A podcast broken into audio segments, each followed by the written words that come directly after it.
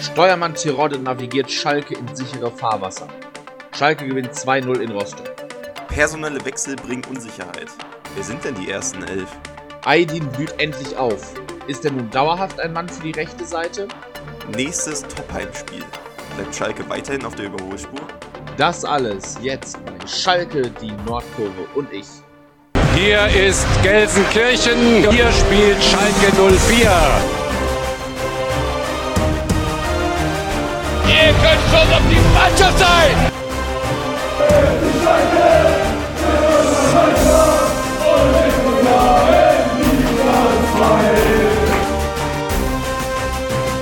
Es gibt gewisse Dinge im Fußball, die sind nicht beeinflussbar. Abseits von Raul, Raul, Raul,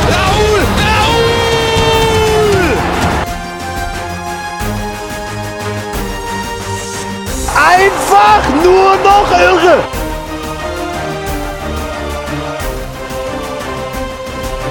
Schalke Die Nordkurve und ich. Und damit herzlich willkommen zurück zur 28. Folge des Podcasts Schalke, die Nordkurve und ich. Heute am frühen Sonntagmorgen, nach unserem Auswärtsspiel gestern Abend 2030 bei Hansa Rostock, Hochrisikospiel wie in der letzten Folge angesprochen. Und Schalke hat tatsächlich, wie auch immer es zustande gekommen ist, 2-0 gewonnen. Auswärtssieg 2-0 äh, leistungsmäßig, aber doch eher ein weiterer Rückschritt, meiner Meinung nach. Ich glaube, die Spieler wissen selber, bei wem sie sich bedanken können, dass sie so ein Spiel gewinnen. Naja. ja, ich glaube, das, äh, das war wieder so ein Spiel der Kategorie, wo man sich nach 90 Minuten gefragt hat, wie haben wir das gewonnen? Also wie ist das jetzt passiert? Aber ähm, was man den Jungs ja dann zugutehalten muss, also es ist auch wichtig, dass du in Liga 2 dann mal auch solche Spiele gewinnst. Ne? Da war wieder so ein Spiel der Kategorie, so wie gegen, gegen Paderborn auch. Einfach Hauptsache die drei Punkte mitgenommen. Und äh, ja, wie das alles zustande kam und äh, warum wir äh, denken, dass es, also ich sehe es eigentlich ähnlich, es war für mich auch eine der schwächeren Saisonleistungen. Ähm, warum wir das so sehen, das, äh, ja, würde ich sagen, besprechen wir halt jetzt einfach.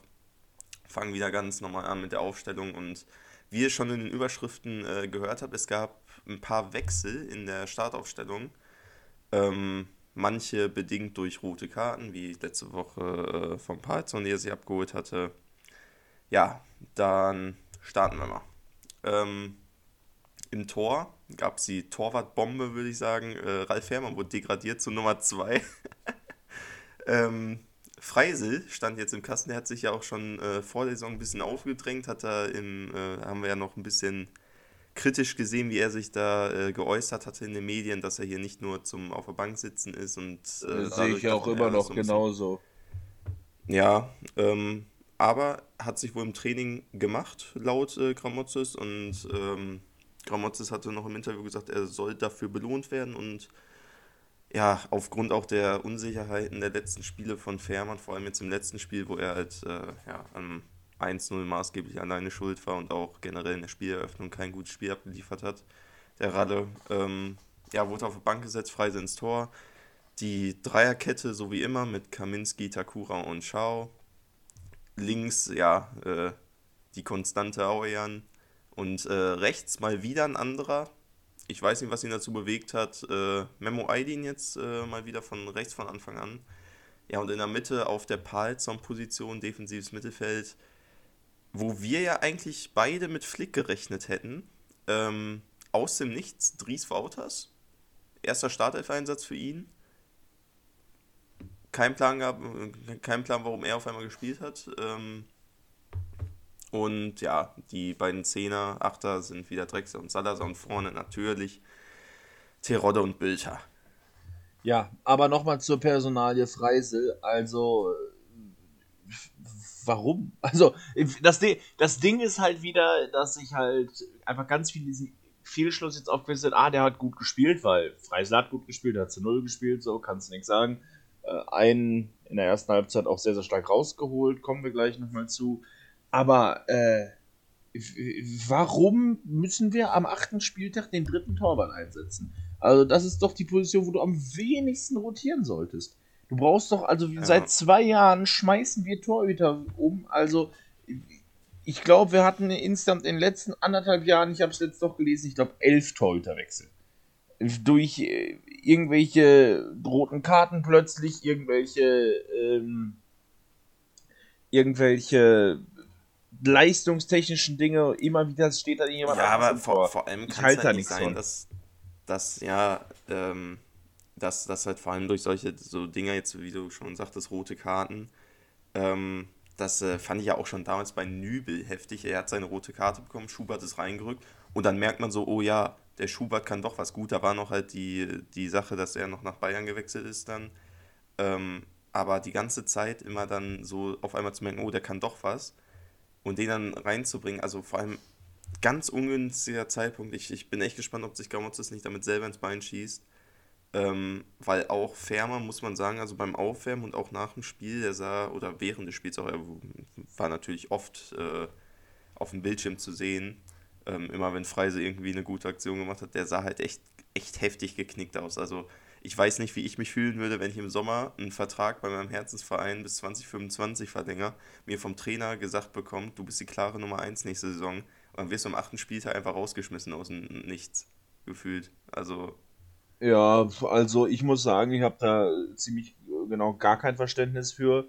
Äh, das soll gar kein unnötiger Hate sein, aber sagen wir mal so, Martin Freis, wir haben es damals kritisiert, äh, der ist bei Sandhausen damals rausgeflogen, weil er dem Trainer, den Trainer angemeckert hat, weil er mal zwei Spiele nicht gespielt hat.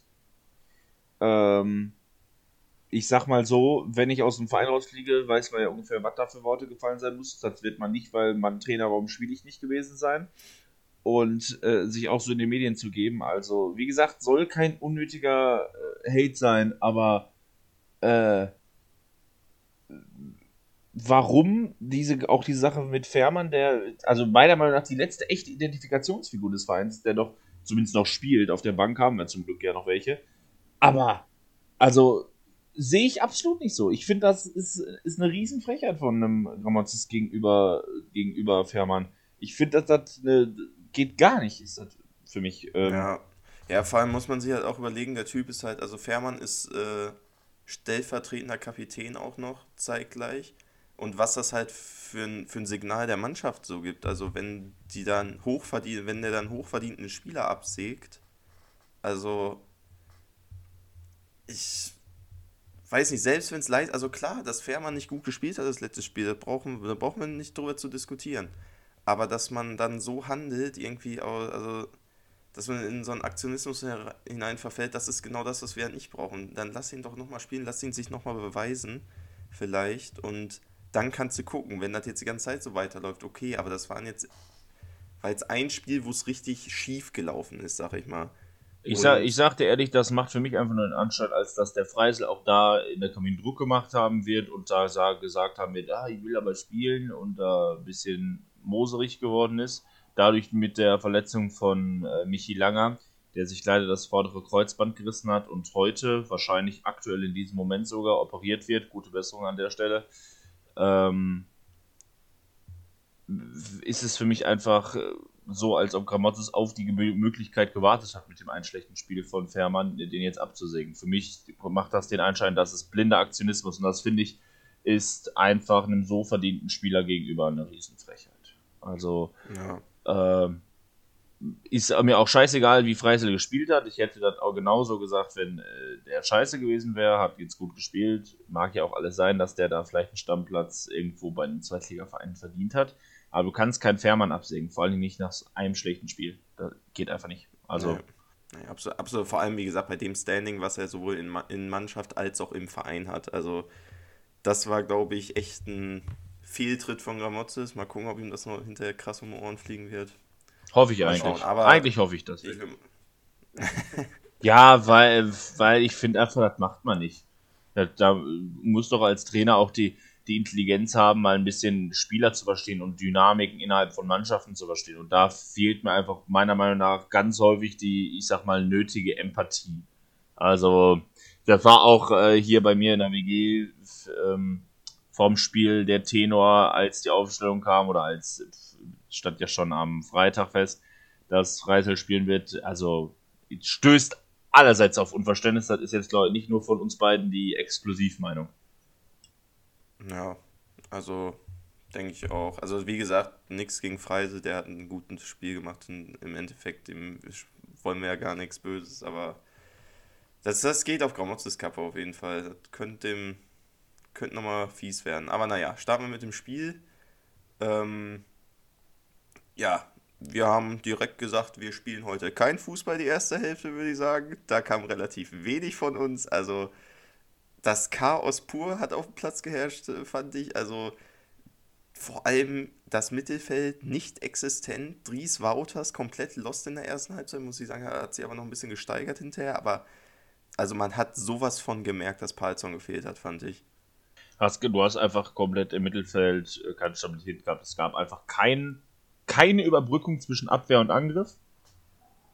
Ähm, ja, und das war dann halt auch dementsprechend, dementsprechend hat man es halt auch gesehen. Also das war halt wirklich überhaupt nichts. Ich habe mich so ein bisschen daran erinnert gefühlt, wenn ich hier meine, meine Kreisligaspiele pfeife. Das sieht auch ein bisschen ähnlich aus, muss ich tatsächlich sagen. Also da wird der Ball auch blind nach vorne gepölt, teilweise von Mannschaften, wo ich denke, also so sieht es wirklich teilweise aus. Keine Struktur, kein Konzept. Und also nach vorne ging gar nichts, wenn wir mal den Ball hatten. Also wie wir da teilweise die Bälle verloren haben im Aufbauspiel. Ach du Scheiße, ich hatte jedes Mal ganz Angst. schlimm, ganz schlimm, ganz schlimm. Vor allem auch, also durch das, das äh, also man muss auch sagen, Rostock macht es auch schlau. Die haben sich einfach nämlich die letzten zwei, drei Spiele von uns angesehen und haben gesehen, wenn man uns anläuft, kriegen wir nichts mehr geschissen weil auf Pressing können wir absolut nicht reagieren. Man will zwar immer schön flach rausspielen, aber wir haben halt einfach nicht die, also das Selbstbewusstsein weiß ich nicht, aber zumindest nicht die individuelle Stärke, das gut herauszuspielen hinten, weil es ist dann so, dass sich die drei Abwehrspieler hinten, vielleicht noch mit Wouters, der sich zurückfallen lässt, spielen sich die äh, Bälle da quer hin und her, bis dann, weiß ich nicht, auf einmal vier Rostocker da sind, jeden Mann gedeckt haben und dann kommt der lange Ball.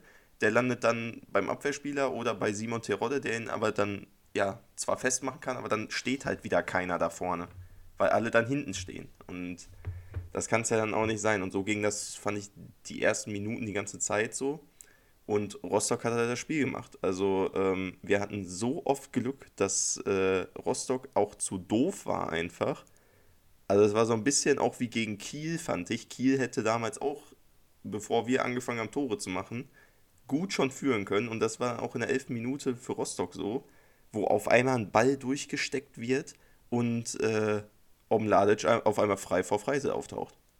Und äh, ja, der hat dann zwar gut gehalten, hat sich groß gemacht und ähm, hat den Ball dann gut gehalten, war ein strammer Schuss vom, äh, vom Omladic, aber trotzdem. Also, also ich, ich fand, so das, das sieht auch die ganze Abwehr wie Statisten aus in der Szene. Also ja, ja. es sind, stehen wirklich sieben Mann drumherum und keiner kriegt mal den Fuß vor oder greift aktiv ein. Zwei heben wieder den Arm, da kann, könnte ich sowieso wieder kotzen, wenn irgendwo Ball durchgesteckt wird. Und also, erstmal regt mich das gesamte Reklamieren sowieso auf, finde ich sowieso scheiße. Aber dann auch noch im laufenden Spiel. Weil jeder, der schon mal Fußball spielt, oder jeder, der mal gerannt ist, weiß, ich kann nicht im Vollsprint rennen, wenn ich einen Arm über den Kopf halte. Das ist einfach so. Also ich finde ich, das finde ich so scheiße jedes Mal. Und ja. Äh, ich weiß nicht, was das für eine dumme Angewohnheit ist, ja. Ja, es war ja dann auch eine Minute später, so eine, eine, ähm, oder ein paar Minuten später, 15. Minute war es, meine ich, ähm, wo wir ein Abseitstor kassiert haben. Und da war es auch so, also an, es war zwar echt deutlich abseits, aber anstatt weiter zu verteidigen, heben alle drei den Arm da hinten und der schiebt den halt ein. Also, das kann es ja nicht sein, ne? Und das sieht so scheiße aus, wenn das kein Abseits dann ist, ne? Das sieht so scheiße aus dann.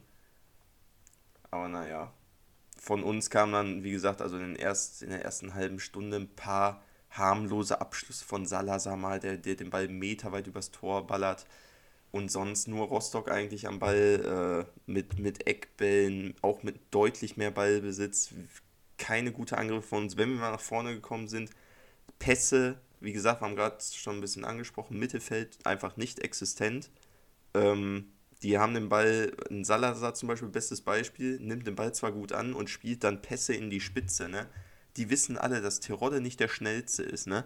Und schicken dann Terodde, weiß nicht, einen Ball in den Lauf, wo der hinterher hecheln muss, die Grätsche auspacken muss und sich Geld, Geld abholt. Also das klar, selten Terodde. dämlich, ja, ja. Selten dämlich von Terodde, auf jeden Fall, aber sorry, Drexler, der den Ball auf ihn schickt, den kannst du auch einfach besser spielen, den Ball. Also, und nicht so eine Scheiße da machen. Also, was Drexler und Salazar sich da geleistet haben, fand ich in dem Spiel, was äh, die Pässe in die Tiefe angeht, das Erschreckend. war unterirdisch. Das war, das war wirklich äh,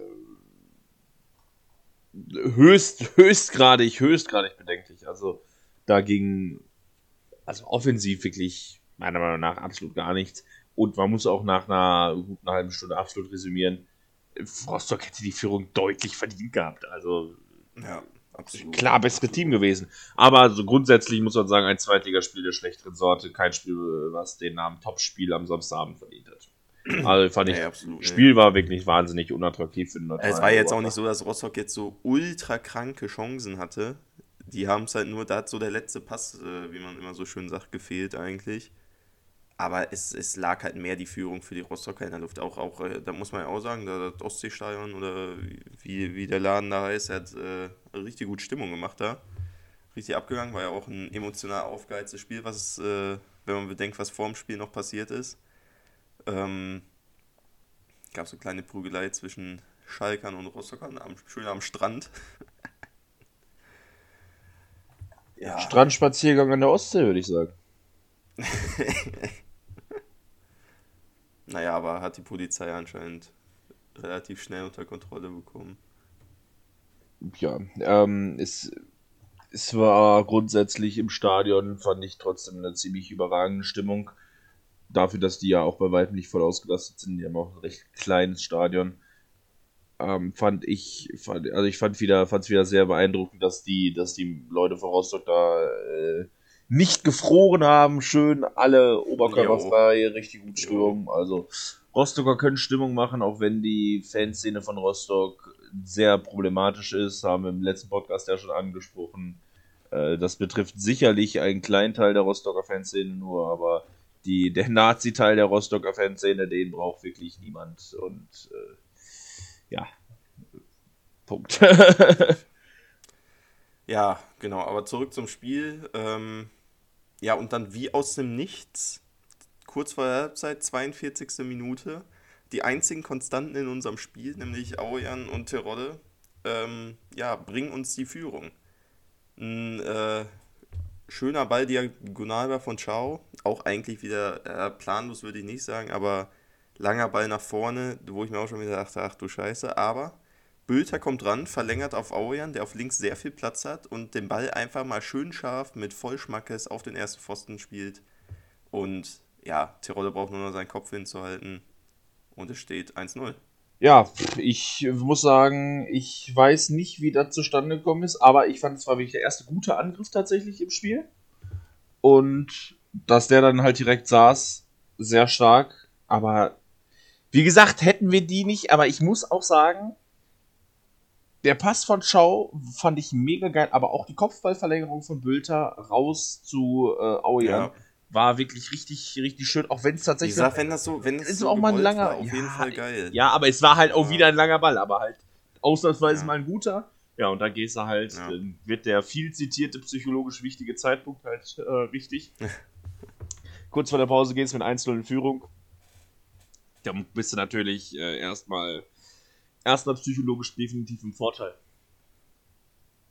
Ja, auf jeden Fall. Also da hat man sich, also ich glaube, das ganze Stadion hat sich auch gefragt, wie, was, was ist jetzt hier los so, wie, wie kann das sein? Auch die Kommentatoren bei Sky meinen noch so, äh, weil es war dann der, äh, jetzt fehlen nämlich nur noch, zu dem Zeitpunkt haben nur noch zwei Treffer auf den äh, Rekord von Schatzschneider gefehlt äh, für Tirol und da meinten auch die Kommentatoren so, ja, er müsste jetzt einen Dreierpack heute machen, fünfmal hat er es schon geschafft in Liga 2 und auch, da meinten sie auch so, ja, aber ich glaube nicht, dass der heute einen Dreierpack schießt. Ähm, ja, aber dieser psychologisch wichtige Zeitpunkt, oder ich meine, Rostock nach der Pause noch immer sichtlich angeschlagen. Schalke kam gut raus. Äh, nicht das erste Mal, dass wir gut aus der Pause kommen, muss man auch dazu sagen. Und in der 49. Minute wieder gnadenlos konsequent.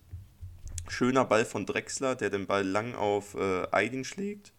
Und äh, der macht der macht es einfach überragend, finde ich. Also der, Also der das war der richtig stark. Also er, erstens richtig stark, aber zweitens, also der war auch so unfassbar frei. Ne? Also dass jemand Ja, ja, im er war- Fünfer so freistehen kann. Er war schon heftig frei, aber auch nimmt den Ball an, der liegt direkt am Fuß, macht den Haken dann, lässt, äh, lässt einen Verteidiger und, und den Torwart äh, dann stehen und spielt den Ball direkt quer. Ja, und wer steht dann da mal wieder?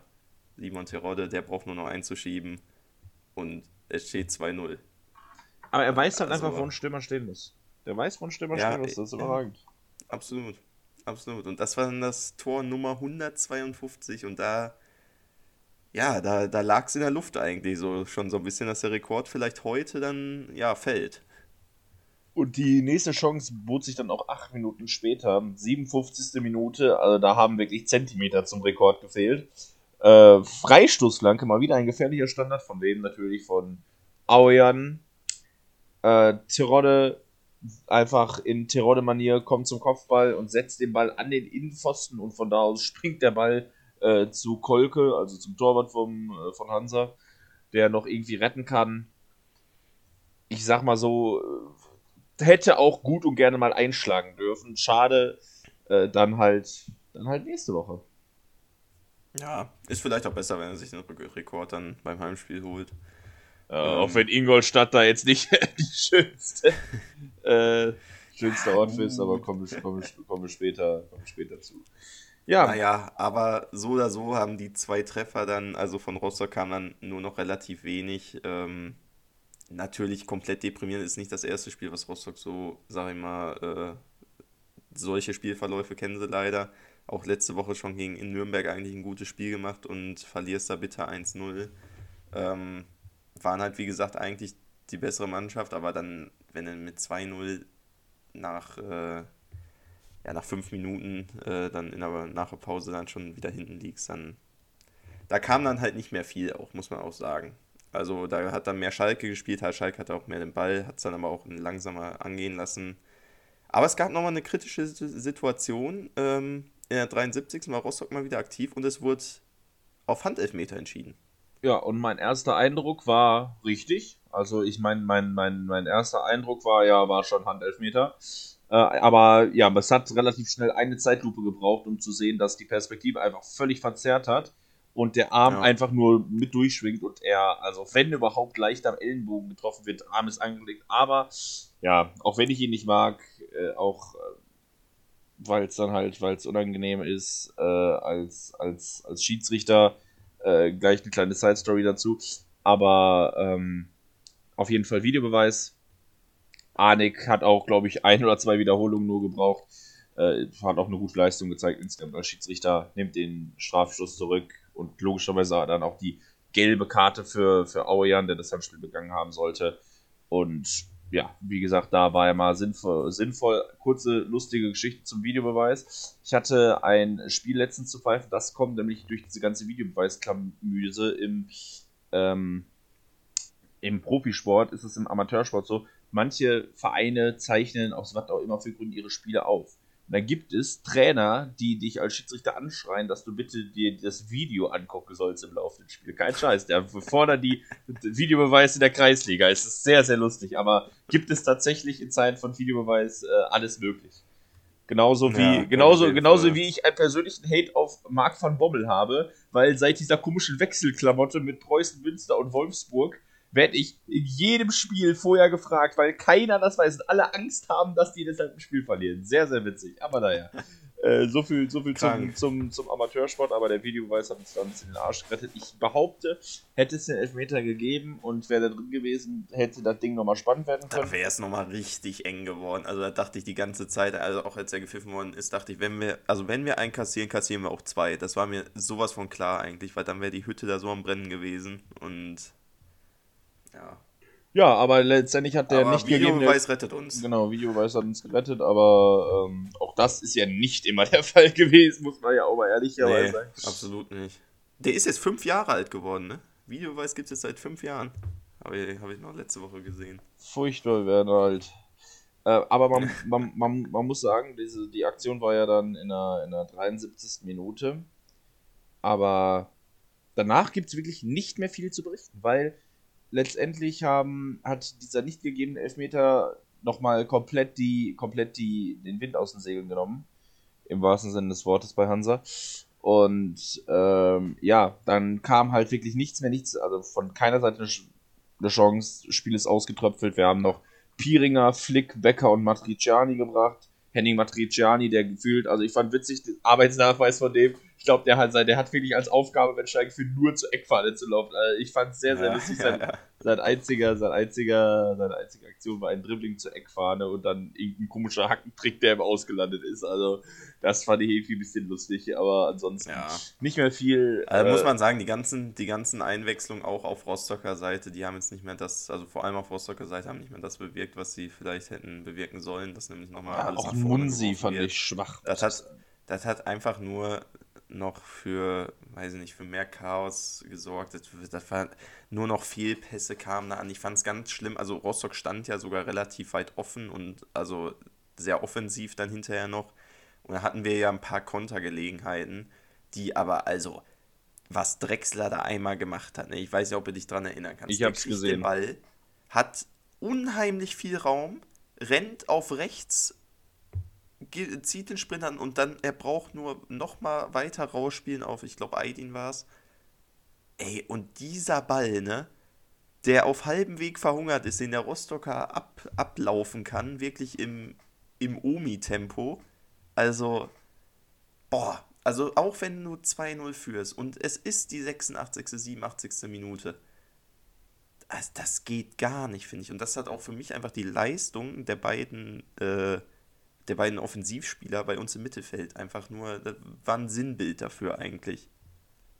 Die haben nichts dazu beigetragen. Wir haben die einzigen Konstanten, die wir aktuell in unserem Spiel haben, und da muss man auch einfach so sagen, dass äh, dieser ganze Erfolg, der aktuell, wenn wir mal gewinnen, ist es nur über Terodde, Bülter und Aujan zu verbuchen.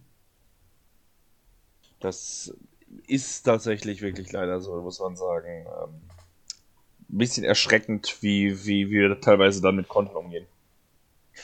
Ja, ansonsten dann kann man sich am Ende mit dem 2-0 sicherlich zufrieden geben. Lustige Geschichte am Rande. Beide Torhüter haben Geld bekommen in einem Spiel, wo es insgesamt nur vier gab. Beide Torhüter finde ich auch sehr interessant, muss ich sagen. Ähm, Freisel fürs äh, Freisel fürs Meckern, äh, für Zeitspiel und Kolke fürs, fürs Meckern. Ja, schon, äh, schon, wieder, schon wieder sehr, sehr interessant. Aber nun gut, somit gewinnen wir das Spiel und kommen zu unseren Kategorien Held und Depp des Tages. Äh, wer ist denn ein Held?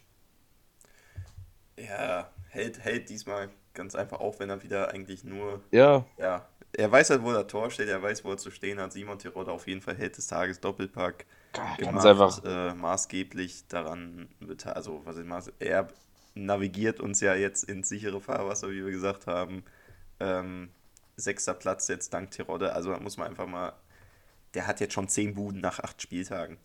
Also, das hatte noch, das haben sie auch gesagt, hatte noch kein Schalke, aber zweistellig. Kein Klaus Fischer, kein Ebbe Sand und auch kein Klaas-Jan Hunteler.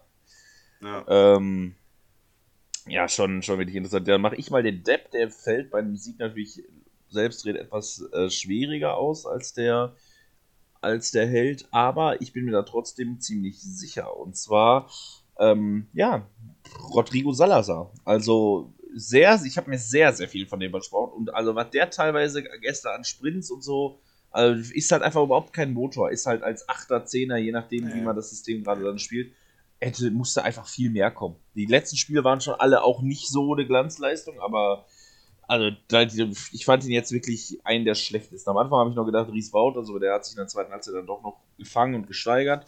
Deshalb äh, Depp des Tages Rodrigo Salazar zum ersten Mal auch. Ja, muss ich auch sagen. Also der wurde auch, also er wurde ja so groß angekündigt. Er war letzte Saison Shootingstar mit Pauli, halt eigentlich der zweiten Liga, hat äh, viele Tore gemacht, viele vorbereitet und bis jetzt, äh, er hat weder ein Assist noch, noch ein Tor gemacht bis jetzt. Ähm, und also ich hätte am liebsten hätte ich sogar zwei Deppen benannt, nämlich auch noch Drexler dazu, aber der hat leider die Vorlage gegeben. Äh, die super Vorlage für, für Aydin, der dann äh, noch quer gelegt hat. Aber ich meine, auch eine Passquote von 65% spricht halt dafür, dass vor allem in unserem Mittelfeld, wo eigentlich, es ist ja so, dass im Mittelfeld werden die meisten Pässe gespielt, in der Theorie. Ähm, spricht halt Bände eigentlich, ne?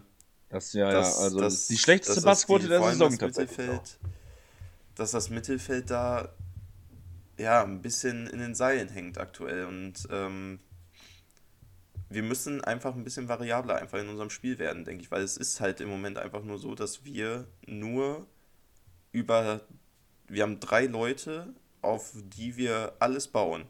Ja, das Vielleicht ist- vier. Das, das stimmt. Das ist schon, schon, schon, schon wirklich, schon wirklich äh, erschreckend, dass da einfach diese Breite nicht vor nicht da ist, vor allem in der Offensive. Ja. Ich hoffe halt, Alter, wenn, wenn ich hoffe so, dass Latzer jetzt so langsam fit wird, der macht ja jetzt schon, steigt wahrscheinlich oder ist schon im Mannschaftstraining wieder. Ich weiß es nicht, aber er trainiert auf, wieder, auf jeden Fall schon wieder mit Ball, dass der jetzt so langsam wieder rangeführt wird und wenn der zurückkommt, erhoffe ich mir halt, dass der da wieder Stabilität erstens reinbringt und ähm, auch mehr Kreativität nach vorne vielleicht, weil das fand ich, was äh, wir gegen Hamburg gesehen haben in den ersten Minuten ähm, am ersten Spieltag, das haben wir danach nie mehr gesehen. Ja, Also- das stimmt. Also das waren so die einzigen Momente, wo wirklich ein Plan zu erkennen war. Äh, Tatsächlich ein bisschen, ein bisschen traurig. So, damit äh, kommen wir dann als nächstes zu unserer Rubrik. Ich weiß gar nicht, wie viel der Ausgabe es schon ist, aber haben wir die ja schon einige Male gemacht, einfach damit wir einen Überblick haben. Kommen wir zu unserer Rubrik, was sonst noch auf den Plätzen passiert ist. Und da fangen wir an. Am Freitag, wir werden nicht wieder nicht alle Spiele machen können, weil wir sonntags vormittags aufnehmen aus Zeitgründen. Äh, ja, freitags der Tabellenführer zu Hause gegen den Tabellenletzten. Das heißt, erwartet man natürlich erstmal jetzt nicht unbedingt das spannendste Spiel, aber wurde spannend. Also Regensburg hat nach 11 Minuten 2-0 geführt gegen Erzgebirge Aue. Aber äh, Aue ist zurückgekommen, macht zwei Buden. In der 87. Minute fällt das 2-2. Logischerweise Riesenjubel. Und in der 91. Minute macht Albers doch noch das 3-2 für Regensburg. Und Regensburg gewinnt das Spiel höchst dramatisch am Ende mit 3-2. Bleibt damit mit 17 Punkten und dem besten Torverhältnis von allen Mannschaften tatsächlich Tabellenführer. Hätte vor der Saison auch keiner gedacht. Also Nee, die. Schwa die Schwächephase von Regensburg. so krass, dass, ja, dass die sich da oben die ganze Zeit halten können. Also heftig. Heftig. Aber naja, dann äh, das zweite Freitagabendspiel. Ja, nicht, nicht, nicht so das Spiel, wo man so als Fußballfan sagt, boah, das muss ich mir jetzt angucken. Ne? Also Überhaupt nicht, ne? Heidenheim gegen Darmstadt. Hm, ich weiß ja nicht, aber wenn man auf die Tabelle guckt, Heidenheim, aktuell eine Top-Mannschaft in der zweiten Liga, spielt oben mit. Ähm, gewinnt das Spiel gegen Darmstadt 2 zu 1. Darmstädter, ja, die haben vorher in unseren äh, Gefilden ein bisschen rumgetingelt, irgendwie um den 10. Platz rum, sind aktuell jetzt 11 mit 10 Punkten. Heidenheim mit 15 Punkten auf dem Relegationsplatz aktuell. Da geht einiges für die. Ja, das stimmt. Also ich vermute, dass es am Ende nicht reichen wird, weil sich dann noch so ein paar andere herauskristallisieren. Aber äh, ja, es gibt auf jeden Fall Überraschungen äh, in, dieser, in dieser Saison. Ja, und wer auch äh, gespielt hat, allerdings am Samstag, bereits aber um 13.30 Uhr, das heißt deutlich vor unserem Spiel. Karlsruhe gegen Pauli. Wir erinnert euch, letzte Woche gegen Karlsruhe verloren, 1-2 in letzter Sekunde. Äh, ja, haben die allerdings in ihrem Teil selbst verloren. Jetzt Heimspiel gegen Pauli, 1 zu 3 äh, verliert man das. Und äh, ja, Pauli hat halt auch irgendwie eine Lebensversicherung und die heißt Guido Burgstaller. Äh, der ist ist an, an, allen, an allen drei Toren beteiligt. Ein Tor selber gemacht per Elfmeter, aber äh, ich weiß nicht, ob du es gesehen hast, aber Gersbeck, also der Patzer von, von der, der Torwart von äh, Karlsruhe, mit, mit einem riesen Patzer 0-1, Ja. also Eigentor vom Torwart, immer eine gute Sache. Äh, Sah wild aus, könnt ihr euch, glaube ich, ab Montag 0 Uhr auf äh, YouTube angucken. Wenn dieser Podcast online ist, sind diese Folgen auch online. Könnt also Karlsruhe gegen Pauli empfehle ich äh, auch äh, für, für so Zusammenschnitte, äh, Shitshows sehr, sehr witzig. Also Ja, sehr, sehr gut. Sehr komisches Spiel auf jeden Fall. Aber Burgstaller jetzt mit sechs Toren auf Platz 2 der Torjägerliste hinter Terodde. ja gut, der unangefochten mit 10 Toren da oben steht. Aber ähm, stell, stell mal vor, so ein Sturmduo Terodde und, und Burgstaller.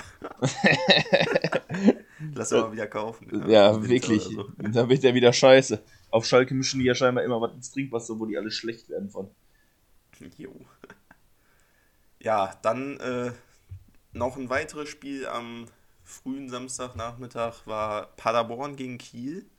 Paderborn auch relativ weit oben in der Tabelle aktuell und äh, ja, die Kieler, ja, das weiß man, die wurden ja so geschwächt im Sommer mit ihren mit den ganzen Abgängen, äh, tingeln da unten äh, im Keller ein bisschen rum, aber konnten sich jetzt mit dem 2-1 wieder ein bisschen rauskämpfen. Die haben ja immer so ein paar jetzt äh, in den letzten, die letzten zwei, drei Spiele waren ja schon besser als ihr Starter, wo sie, glaube ich, zwei oder drei Spiele hintereinander mit 3-0 Ach, mit Ach und Krach verloren hatten. Ähm, ja, scheint man jedes Wochenende nach dem Sieg zu denken, die kommen jetzt wieder raus und dann kommt nächsten Spieltag wieder wahrscheinlich eine Niederlage rein. Ich hoffe, die kriegen noch die Kurve und äh, starten mal eine Serie jetzt vielleicht. Ja. Das sei ihnen auf jeden Fall vergönnt. Ja, auf jeden, auf jeden, auf jeden Fall. Kiel sympathischer Verein, aber man muss auch mal wirklich sagen, wie dämlich ist der Paderborn. Also diese Heimniederlage ist auch sowas von Haus gemacht, wenn ein Collins in der 27. in Worten 27. Minute mit Gelb-Rot wegen Schwalbe vom Platz fliegt. Also da muss ich wirklich sagen, äh, da seid ihr auch wirklich selber schuld. Erstmal wegen Schwalbe Gelb zu bekommen, erstmal richtig unsportlicher Dreck. Äh, irgendwelche, irgendwelche Schwalben im Strafraum. Ja, und äh, dann Gelb-Rot völlig richtig auch gewesen, aber also unglaublich dämlich, aber naja. Ähm, ja, würde ich als Trainer würde ich den äh, ein bisschen laufen lassen jetzt erstmal. Ja, zu Recht. Ja, nächstes Spiel spielt er eh. die Fußballschuhe zu Hause lassen. Ja. Die will keinen Ball sehen. Ach, das habe ich, da habe ich mich auch immer gefreut, wenn, wenn das kam früher im Training. Ja, das war richtig Alter. klasse. So, und das letzte Spiel, wo wir heute drüber sprechen können, ist unser kommender Gegner Ingolstadt gegen Fortuna Düsseldorf.